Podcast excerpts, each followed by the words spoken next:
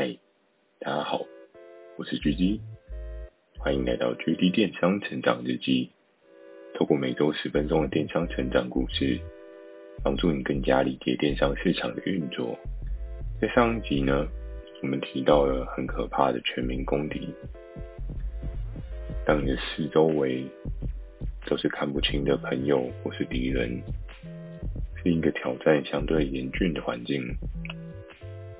那今天要跟大家聊到的是军队建立的初始。听到这个主题，或许有些人会想，所以在电商也可以成立一个军事化的团体。听到最后，或许你会更加清楚。其实，在上一次的规则中有提到，我们身处这个平台所定下的规则当中，每个人都是一个独立的个体，而这个独立的个体呢，你后面所需要去背负的。就是未来你要达成的那 KPI，像我之前讲到的，主管有说过三个月要五十，然后六个到一百万的水准，那这一些数字呢，都是我们必须要去追寻、去达到的目标。那已经有了这个数字的定定，一开始真的是会感觉非常的遥远，因为之前有提过，在初始阶段，我的合作伙伴就是我在上一间电商平台。初始合作伙伴，可能卖的东西不外乎就是面膜跟丝袜，那一周可能只有一万甚至一万不到的这个数字哦。随着时间越来越逼近，我自己也是越来越紧张，你要达到一百的这个数字，真的好遥远哦。当你每天都只有一或是二这个数字，你要怎么样去把它堆叠起来，是需要花很多的心思去做思考，去想象。看自己要怎么样达到那个目标。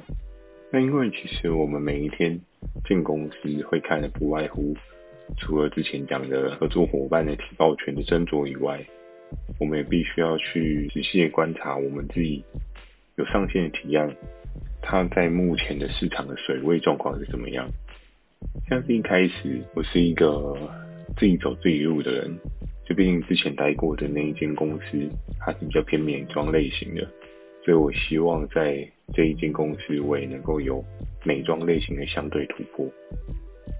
非常有趣的，不知道是 TA 不对呢，还是说本身购买美妆的人就没有习惯在这一个公司做采购。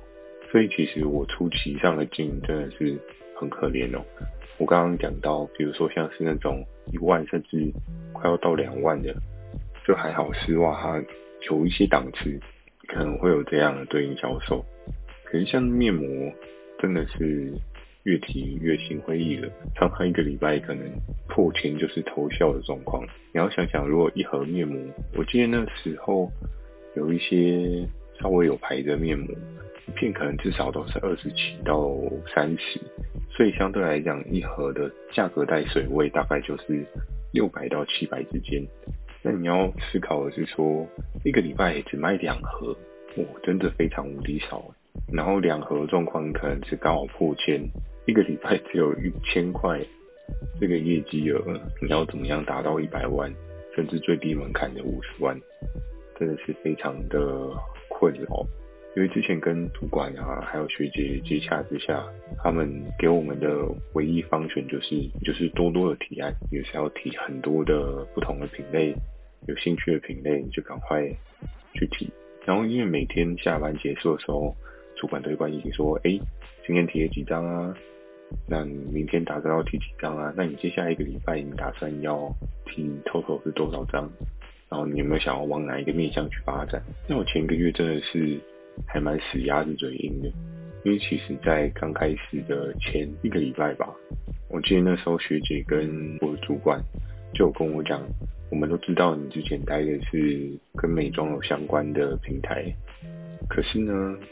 我们这边的美妆真的销售状况不是想象中的这么的良好，就可能有一些地方我们并没有吸引到这些会买美妆的客人，所以在目标跟你想要去做的事情上面，你自己要有所衡量，不应该只是单一的 always 都只是 focus 美妆这个市场，你可能要去思考一下，你要做什么样不一样的类别，才可以帮自己达到这个目标。然后初期的提案啊，由于为了冲提案的数据啊，各式各样的东西都可以提，很多杂货，很多很奇怪的东西。我记得我那时候还有提过一个最好笑的东西是，是我记得那时候最好笑的是我还有卖过一个充气的小丑鱼，长得也像那个海底总动员的尼莫。然后那个供应厂商感觉他也是一个小小的小卖家。初始那时候还有卖一些像肥皂盒啊。其实真的不要小看肥皂盒，欸，在那个时期，肥皂盒一个礼拜竟然能够有七八千块的营业额。可是也是因为那个时期，毕竟电子商务还没有这么的白热化、透明化。我记得那时候的肥皂盒，一个好像也可以卖一百出头块，甚至可以卖到一百五、一百六，好像都没有问题。那从这件事情，你就可以看到现在虾皮的竞争造成的市场上面价格多么大的调整跟改变哦。现在肥皂盒，我相信很多人脑袋中的那个锚定印象就是超过五十块就很贵了吧？但你知道吗？在那个时期的我，所销售的肥皂盒其实可以卖一百五以上。所以不同的时期，大家可能资金水位也不同，然后对于商品价值的定义跟想象也会不同。于是那时候的我，为了要冲到每天的期待张数，我几乎是来者不拒。反正合作伙伴有提，我就会帮他去做提案。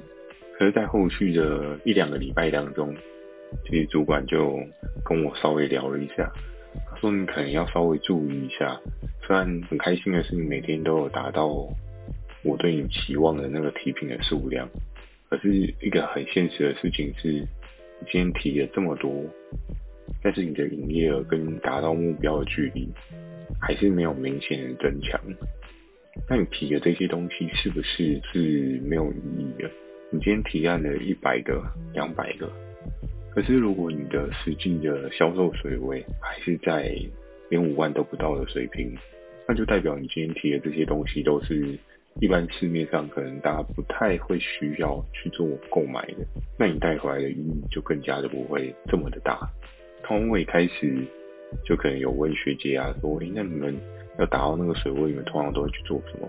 然后他就跟我分享说，他其实每天会去观察一下，看其他的业务窗口他们在做的事情啊，又或者是说他们手上比较强的商品档次是什么。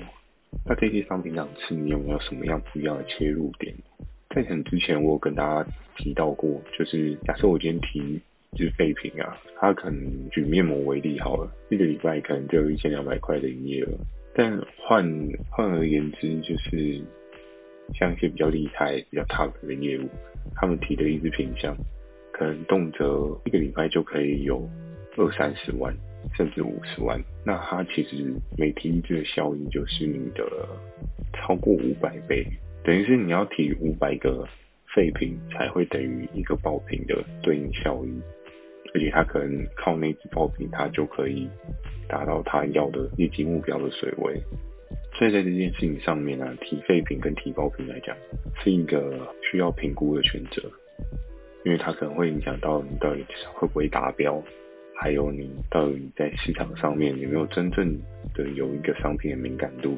那最后呢，要来提到的是，当你数字没有到的时候，晚上也别想好睡。我记得在刚开始的一个月，可能相对比较放松一点，因为你会觉得才刚开始嘛，我就是要透过学习，我才能够达到未来的目标，所以不要给自己太大的压力。可是时间就是一直一直的溜走。当你今天已经过了一个月之后，代表你剩下的是两个月，两个月要到达五十万的水平。我记得那时候的我，第一个月结束应该只有到十万的水平吧。那剩下两个月你要怎么样去补起来这四十万的差异？其实是稍微有些困难的。如果你没有抓到一些想法，没有抓到一些需求可能的话，这件事情不是你想象中这么容易去调整、去避免的。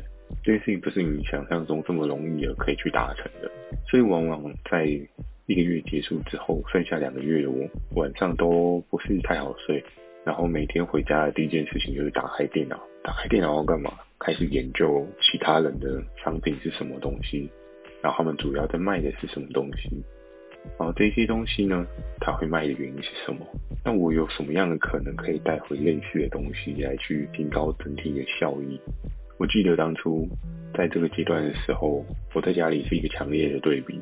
我自己有一个哥哥，我们都在同一个空间使用电脑，然后那时候的我呢，就连上公司的网络，很认真的去看说，奇怪，人家东西为什么这么会卖？奇怪，为什么那些 top sales 他们的东西都可以这么强，这么热卖？那我到底要怎么样去破解？要怎么样去比他们更进步？而我哥哥呢，他在我后面打楼，我觉得这个画面真的是一个强烈对比，就一个人在疯狂的看商品，然后另外一个人则是在打楼，在呼喊，完全是两个世界。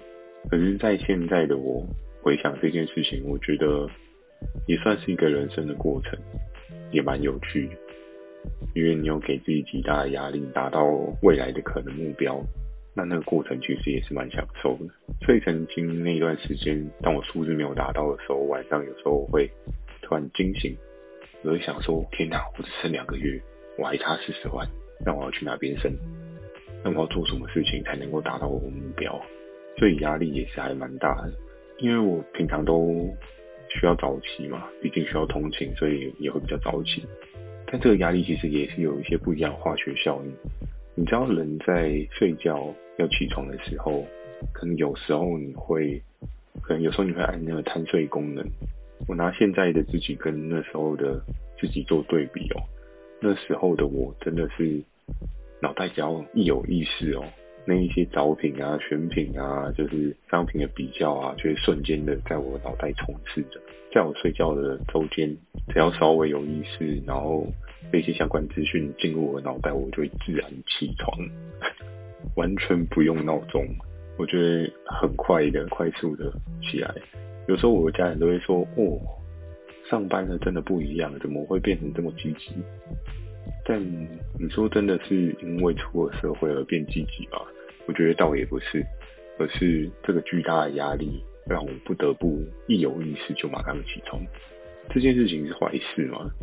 其实我也不觉得是坏事，我觉得还蛮不错的。因为当你有压力，才会有成长的空间。这一集好像讲的稍微有点久了，那我还没有真正的讲我开始怎么样 建立整个军队哦。没关系。我会再开第二集跟大家做分享，下一集我一定会很清楚的讲到说我的军队建立的方法。如果大家有兴趣的话，不要忘记下礼拜要收听我的 GD 电商成长日记哦。那今天的分享就到这边，如果喜欢今天的内容，也请帮我点个五颗星。如果你有想要询问的电商的相关问题，也非常欢迎大家寄信到我的描述栏 mail，或是你可以在留言板留言给我。我记得。Apple Podcast 跟 First Story 都有留言板。那如果你是使用 First Story 的话，它也有推出新的语音留言功能。如果大家懒得打字的话，其实用语音的方式录一段话给我，也是非常棒的。那期待大家可以给我更多不同的建议。我在 Facebook 跟 IG 也会不定期的分享一些电商相关的知识给大家。记得锁定每周二晚上十点的 GD 电商成长日记。祝大家有美梦，大家晚安。